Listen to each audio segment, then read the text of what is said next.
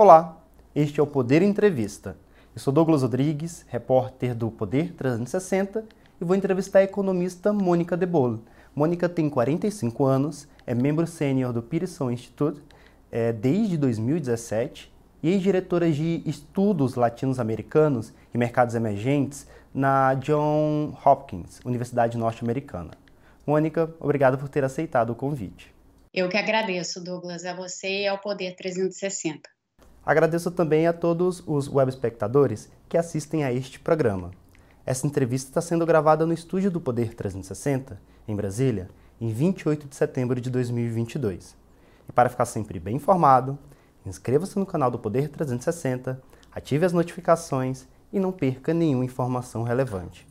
Mônica, eu começo a nossa conversa perguntando é, o que, que, a senhora espera de um eventual novo governo Lula na economia? Depois a gente cita o governo Bolsonaro e a gente vai tentar fazer um paralelo da diferença entre os dois.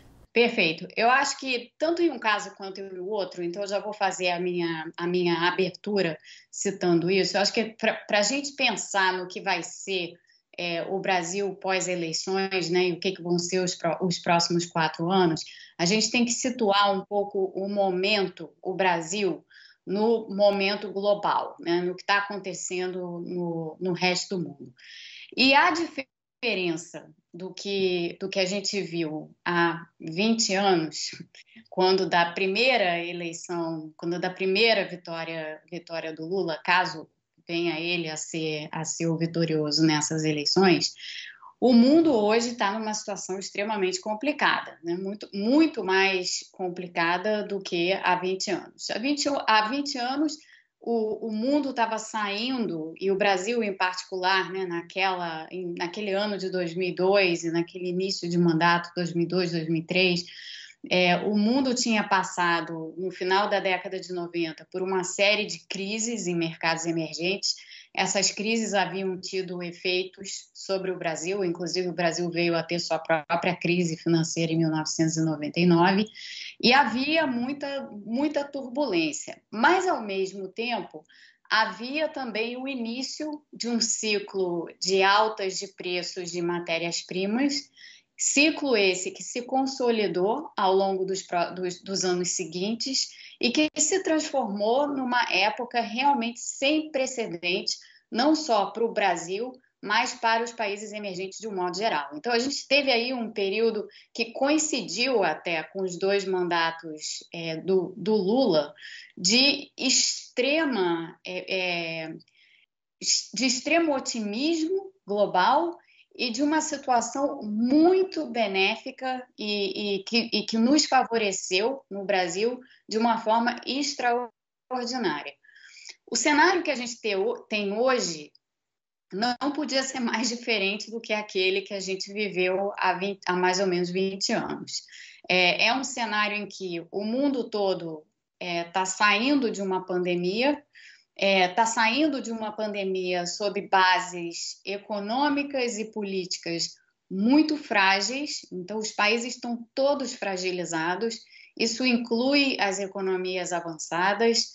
É, eu falo com vocês aqui dos Estados Unidos, onde a situação econômica parece um pouco melhor, mas ao mesmo tempo é, o mundo inteiro, e os Estados Unidos não são exceção, está contaminado por altas inflacionárias. Né? E a gente está aí com o Banco Central é, norte-americano aumentando os juros para combater a inflação. Isso também é verdade em outras partes do mundo, isso também é verdade no Brasil. Né? A gente também está vendo é, um, um, quadro inflacionário preocupante no Brasil. Menos preocupante do que ele já esteve, mas ainda assim preocupante.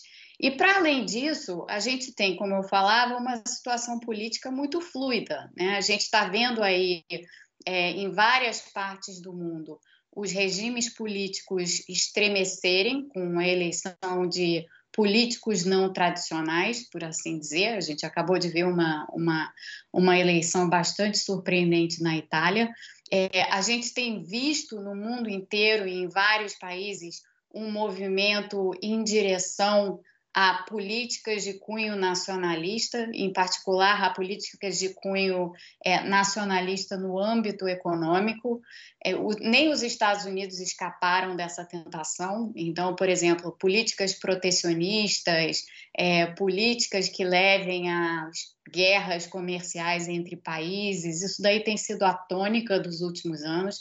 A gente presenciou, testemunhou aí durante os anos Trump, do governo Trump, a guerra comercial entre, entre Estados Unidos e China. E isso daí, de certa forma, não arrefeceu, né? Isso continua no, no governo Biden e é uma fonte de ruído imensa para o mundo todo.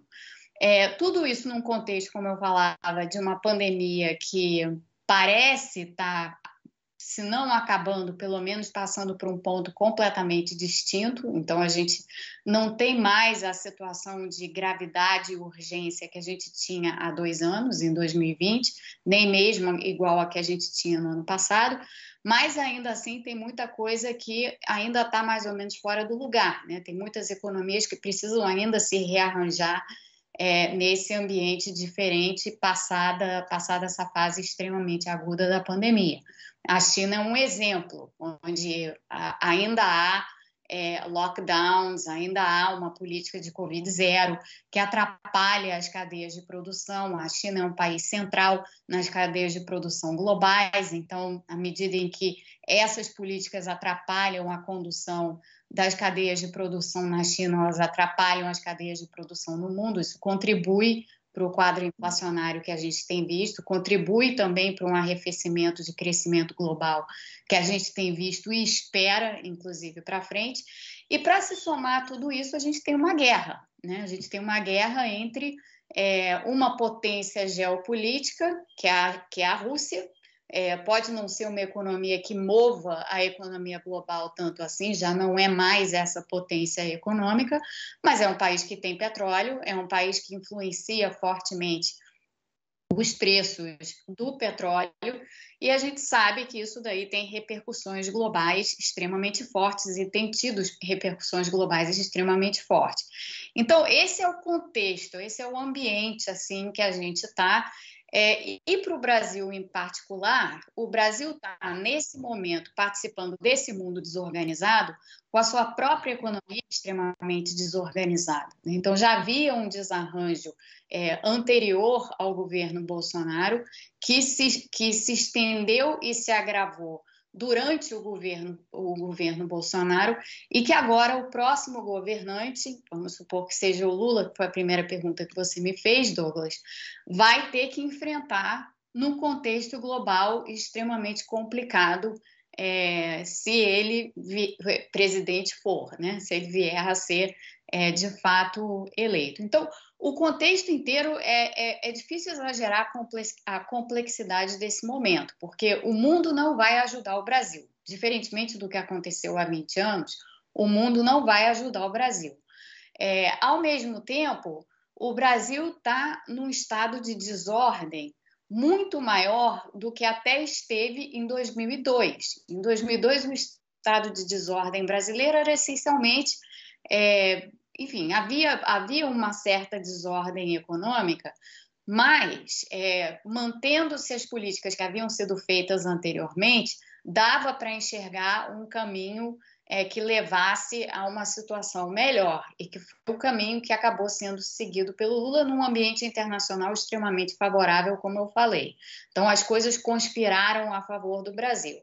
Nesse momento agora, as coisas não estão conspirando a favor do Brasil e esses problemas internos eles, eles, eles aparecem no momento também em que o país tem pouca capacidade de gestão desses problemas, seja porque a institucionalidade brasileira se esvaiu nos últimos anos, seja porque é, o, a, a, a, o grau e a profundidade das coisas que precisam ser feitas para colocar o país de volta num rumo minimamente razoável são muito grandes e precisam de muita negociação e muito acerto político entre o presidente da República e o legislativo.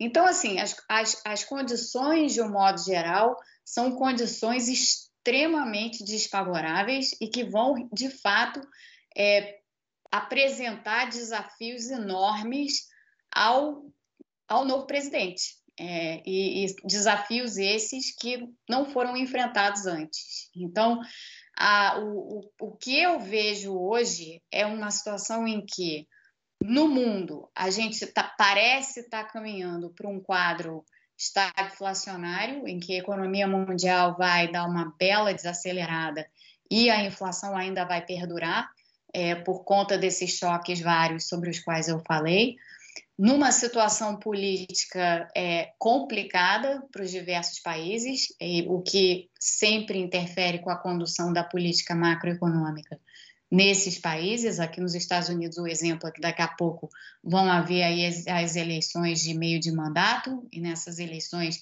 caso os republicanos voltem a tomar a maioria no Congresso, isso daí vai complicar bastante gest... o restante da gestão Biden. Isso é um fator de, de grande ruído para a economia mundial como um todo. E o, e o Brasil vai estar é, justamente iniciando um primeiro, um, um, um primeiro ano de mandato presidencial dentro, inserido exatamente nesse contexto. Então, com o mundo em desaceleração, com a inflação ainda alta e as mesmas circunstâncias dadas dentro do Brasil, com um quadro extremamente grave de, de ausência de institucionalidade. Então, é muito difícil. É muito difícil, inclusive, saber, eu acho, por onde começar, né? Por onde que você, você começa a tratar dos desequilíbrios internos brasileiros frente a esse contexto extremamente hostil. Então, é, a minha pergunta nesse sentido é se o governo Lula, um eventual governo Lula, com as propostas apresentadas até o momento, podem resolver esses problemas? Ou caminham na direção correta, na sua avaliação? A gente não sabe muito bem ainda né, o que de fato são essas propostas. Né? A gente não tem tido, isso tem sido, eu acho, a marca das eleições, e quando eu falo das eleições, eu estou falando de um modo geral, não, é? não se aplica só ao Brasil, eu acho que se aplica a diversos países há relativamente pouco tempo, bom, nem tão pouco tempo assim, há uns dois anos e meio, é, numa pesquisa que nós fizemos lá no, no Peterson Institute e publicamos, nós avaliamos os manifestos, os programas de governo é, de mais de, mais de 60 partidos no, distribuídos mundo afora. E avaliamos, na, na, ocasião, o programa do PT e avaliamos, na ocasião, o programa do Bolsonaro, né, de dois, ambos de 2018. E o que, o, que ficou, o que ficou evidente é que, assim, em todos esses programas havia ou uma falta de propostas concretas. Então, você, você quando, se, quando você pega um programa desses de governo para ler, ou você vê é, coisas muito generalizadas, assim, é, ou apontamentos muito generalizados, ou, ou políticas que simplesmente não são é, implantáveis no contexto político daquele país naquele momento. E trazendo essas lições para agora, né, essas lições que eu tive de ter, por ter feito essa pesquisa há dois anos e meio para os dias de hoje, é, se isso era verdade naquela altura, isso é mais verdade ainda agora. Então, eu acho que, de um modo geral, é, primeiro isso, existe um, um, certo desconhecimento sobre exatamente o que, que é que vai ser a prioridade no governo, no governo Lula qual é a prioridade de política é, econômica, de política macroeconômica, aonde ela vai se situar. A gente já ouviu coisas do tipo, né, vai ter uma maior atenção aos programas sociais, vai, vai haver aí uma, uma tentativa de reconstituir coisas que foram destruídas no governo Bolsonaro.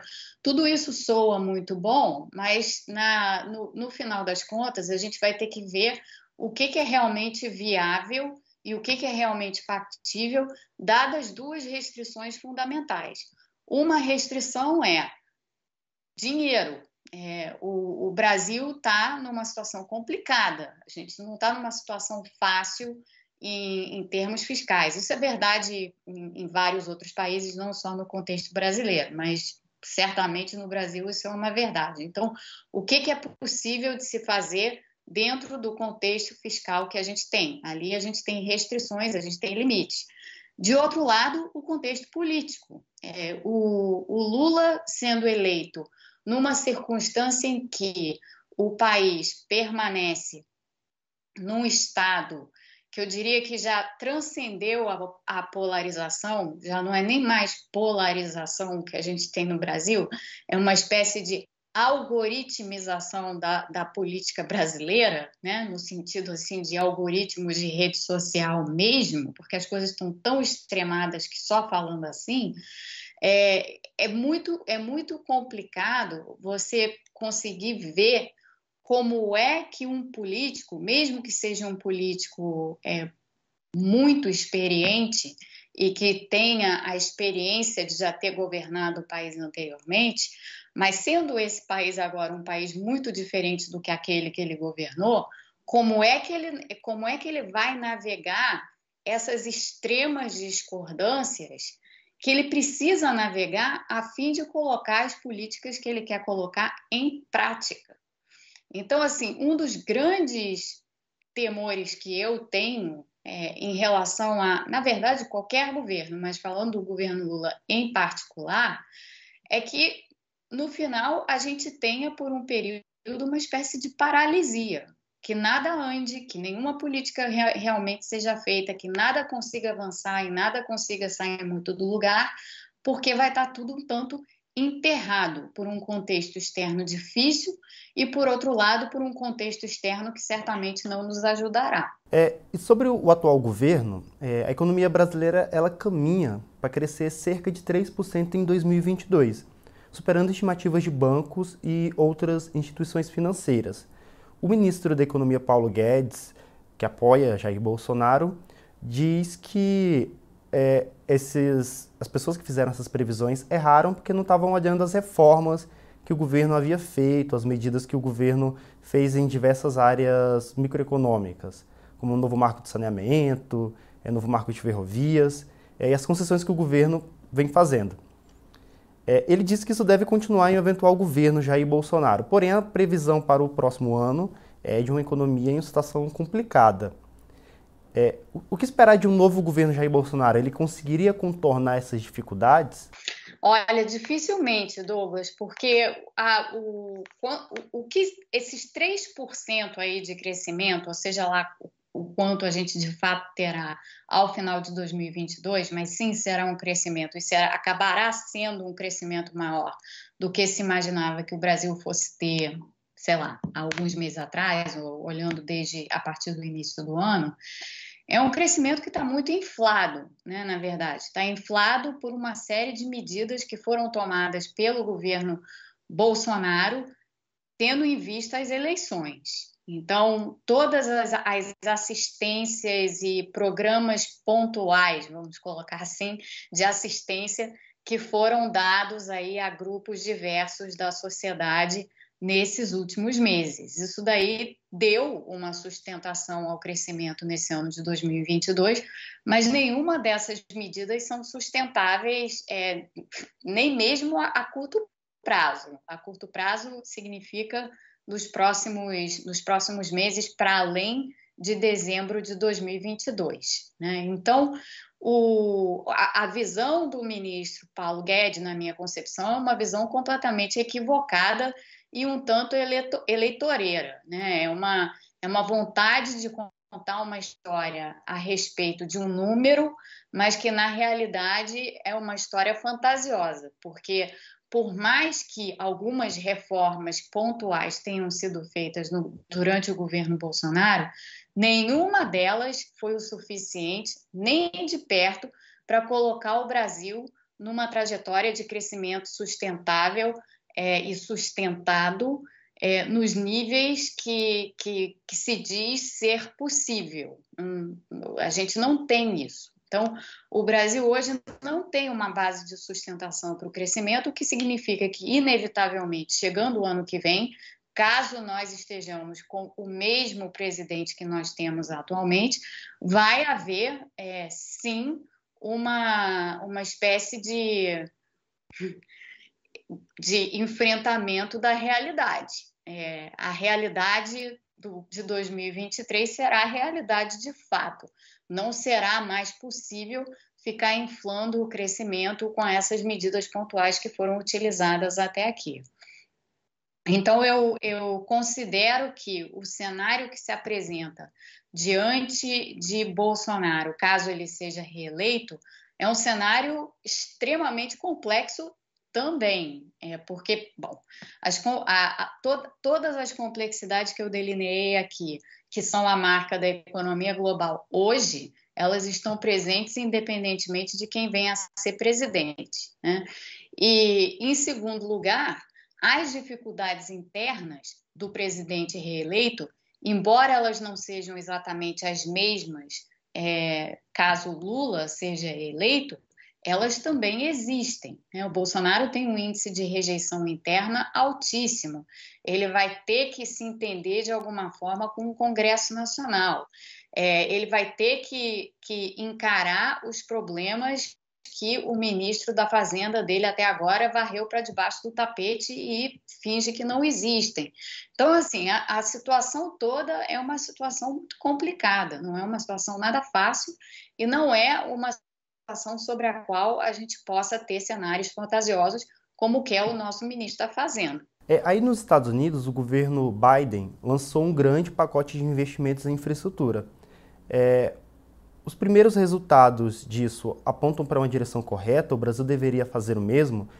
É, repetindo, como o, o, o que, que o governo vem fazendo até agora, o governo Jair Bolsonaro e o governo Temer, vem fazendo concessões é, para poder substituir investimento público pelo privado e também parcerias público-privadas. É necessário ir mais Olha, a necessidade de investimento em infraestrutura que o Brasil tem é difícil de exagerar, né? Assim, não à toa a gente fala nisso, sei lá, quase que toda vez que a gente fala sobre crescimento no Brasil, a palavra infraestrutura entra no meio da fala, porque é, não tem como você criar sustentação para crescimento sem você ter as bases de infraestrutura consolidadas e elas estão longe de, de estarem consolidadas no Brasil. É, e sim, é, muitos investimentos em infraestrutura por meio de parceria público-privada são aconselháveis, até porque o Estado não pode arcar com tudo sozinho. Né? E muitas vezes, a depender do tipo de projeto, projetos na infraestrutura são notoriamente arriscados, inclusive pela questão temporal, né? são, são projetos de longo prazo. Então, você precisa do, do envolvimento do setor público para trazer o, o, o, o setor privado para perto, né? para trazer o setor privado para dentro desses investimentos, para que o setor privado tenha condições realmente de arcar com os riscos e investir.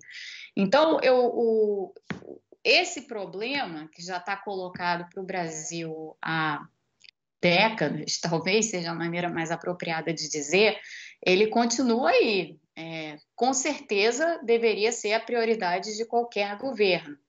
Como fazer e por onde começar? É, essas é que são sempre as grandes, as grandes questões. Né? Aqui, e, e elas são muito diferentes quando você trata de olhar para países distintos. Né? Então, aqui nos Estados Unidos, sim, o Biden lançou um grande, um grande pacote de infraestrutura uma das conquistas legislativas que ele teve foi exatamente a aprovação desse, desse projeto grande aí de, de infraestrutura, mas os Estados Unidos, é, mal ou bem, por mais que a infraestrutura aqui necessite de muitos reparos e de muitas, muita, muitos aprimoramentos, é, e, e, um dos eixos do, do, do, programa do Biden é um eixo muito, central, muito centrado na questão ambiental, então, que é, que é uma questão complexa e que é uma questão onde não há necessariamente um consenso, um consenso político intrapartidário, é, o, o, o cerne do, do, do que foi aprovado aqui é o suficiente para a realidade desse país aqui. É, Acho que precisa fazer mais até nesse país aqui, porque a infraestrutura é, norte-americana ela já está abalada há bastante tempo. Mas esse é, essa é uma realidade, e é a realidade de um país que tem recursos, que atrai investimento, que afinal de contas é o país que detém a moeda de reserva internacional por excelência, o dólar, que, portanto, atrai investimento sem precisar fazer esforço nenhum. É, esse não é o, o, essa não é a realidade brasileira. Né? A realidade brasileira é outra, totalmente distinta dessa. Então, para você atrair investimentos privados para a área de infraestrutura, seja qual, seja qual for, né? seja saneamento, seja rodovia, seja ferrovia, seja o que for, logística, o que for, é, não é fácil, né? ainda mais no país que teve, durante os últimos anos, tão é, atrapalhado ou tão envolvido em turbulências de naturezas diversas, mas, sobretudo, em turbulências políticas. É, os Estados Unidos são um país que consegue, apesar das turbulências políticas, ter, ter uma certa separação entre como anda a economia e como anda o resto. Isso é possível nesse país aqui. E eu acho que, em parte, isso se explica pelo fato desse país aqui ser o que é né? como eu dizia, o detentor da moeda de reserva internacional. Então, o lugar para onde os investimentos vêm naturalmente. O Brasil não é assim. Então, é, para além das questões relativas a como você articula parcerias público-privadas para atrair investimento é, para o país, tem a questão adicional, e mais importante até do que essa num certo aspecto, que é como que você sinaliza segurança para os investidores num ambiente político tão conturbado quanto é o ambiente político brasileiro e que tipo de garantias você pode dar. A meu ver, você não pode, você não tem condições, nenhum presidente tem condições de dar muito, muitas garantias, sobretudo num cenário algoritmizado da política, né, em que você está com extremismos é, rondando por todos os lados. Então, é, eu vejo tudo com muita preocupação, porque se a gente realmente não conseguir, de novo, né, se a gente de novo perder mais um mandato presidencial debatendo infraestrutura e fazendo pouco, porque tudo que a gente fez até agora foi pouco. Você falou, Douglas, sobre as concessões e tudo, a gente avançou um pouco nessa área, mas foi pouco, nada disso foi o suficiente para restaurar a capacidade de crescimento da economia brasileira. Se a gente continuar patinando nessa área, a economia vai continuar patinando também, e com ela a população. Né? Então, a, a, a situação é essa. É, infelizmente, não é uma situação nem um pouco é, nem um pouco favorável. E chega ao final essa edição do Poder Entrevista. Em nome do jornal digital Poder 360, eu agradeço a Mônica Debol. Eu que agradeço, Douglas. Muito obrigada. Agradeço também a todos os web espectadores que assistiram a este programa. Essa entrevista foi gravada no estúdio do Poder 360, em Brasília, em 28 de setembro de 2022. E para ficar sempre bem informado, inscreva-se no canal do Poder 360, ative as notificações e não perca nenhuma informação relevante. Muito obrigado, até a próxima.